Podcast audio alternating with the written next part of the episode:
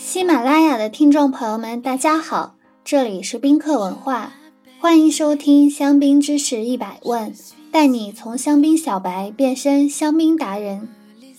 今天我们来讲一讲香槟跟邻居勃艮第的神秘往事。在香槟地区还不出产今天的香槟酒时，香槟人曾为了当地葡萄酒的声誉名望，与勃艮第结下了不解之缘。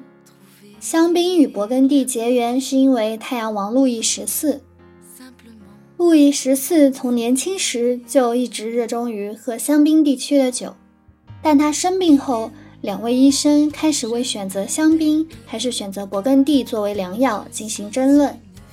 当然，他选择支持了勃艮第的医生，而那时香槟地区出产的还是红葡萄酒。勃艮第与香槟的争斗持续了百年，他们分别找来了医生研究哪里的酒更有利健康。勃艮第的代言人表示，香槟的葡萄酒不够稳定浓郁，不易运输；香槟的支持者则说，香槟的酒受整个欧洲的追捧，美食家都爱香槟，香槟人还面向社会征集优秀的文学作品，并给予奖金。双方都印了许多书册做宣传，巴黎的印刷商因此大赚一笔。这般争斗下来，两地几乎要引起法国内战。忽然峰回路转，香槟与勃艮第之间的斗争结束了，因为香槟人酿出了带气泡的香槟酒。许多非香槟地区的医生也宣布，香槟中的气泡有益健康。这些气泡能治疗疟疾，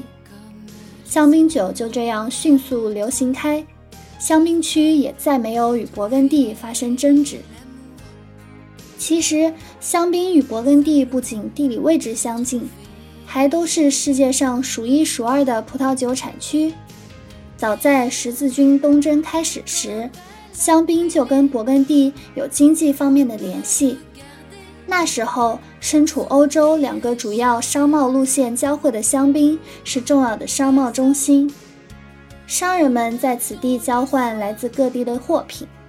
但丰富的商品中偏偏缺少葡萄酒，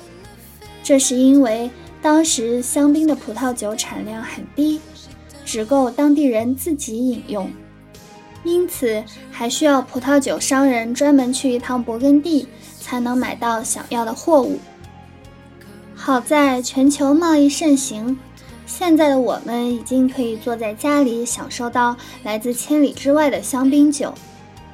二零一五年，香槟和勃艮第同时申遗成功，可以看作世界对于两者文化的共同认同。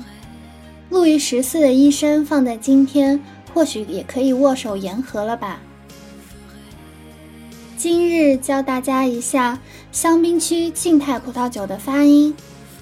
高多香喷努啊，高多香喷努啊，高多香喷努啊。你学会了吗？如果听友们有关于香槟知识的小问题，欢迎在评论区互动，也可以关注宾客文化公众号，发现更多香槟的资讯。殊不知